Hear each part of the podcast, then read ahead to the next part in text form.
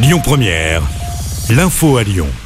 Bonsoir Cécile et bonsoir à tous. Le mouvement de grève contre la réforme des retraites s'annonce très suivi jeudi, notamment dans l'éducation nationale.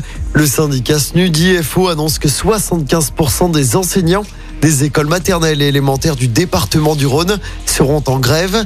De nombreuses écoles devraient être fermées après-demain.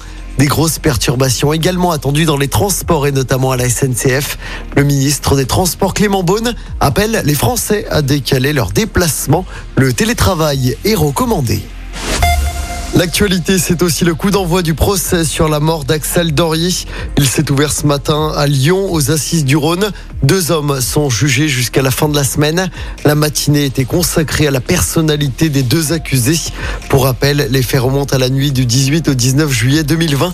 La jeune fille de 23 ans avait été fauchée par une voiture, puis traînée sur 800 mètres. C'était près de Fourvière. Le conducteur de la voiture, aujourd'hui âgé de 24 ans, est jugé pour violence avec arme ayant entraîné la mort sans intention de la donner.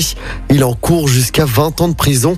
Son cousin, qui était son passager lors du drame, est également jugé. Il est jugé pour non-assistance à personne en danger. Le verdict est attendu vendredi.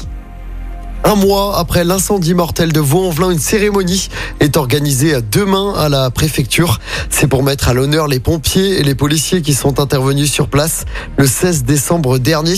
Pour rappel, l'incendie avait fait 10 morts et une vingtaine de blessés. Et puis c'est une première pour la Chine. En plus de 60 ans, le pays voit sa population reculer. Il y a eu plus de décès que de naissances. Le phénomène qui devrait durer dans le temps selon les démographes.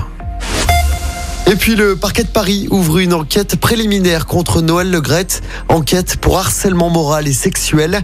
C'est la suite du signalement pour outrage sexiste visant le président de la Fédération française de foot. On le rappelle, hein, Noël Legrette a été mis en retrait de son poste il y a quelques jours et c'est Philippe Diallo qui assure l'intérim.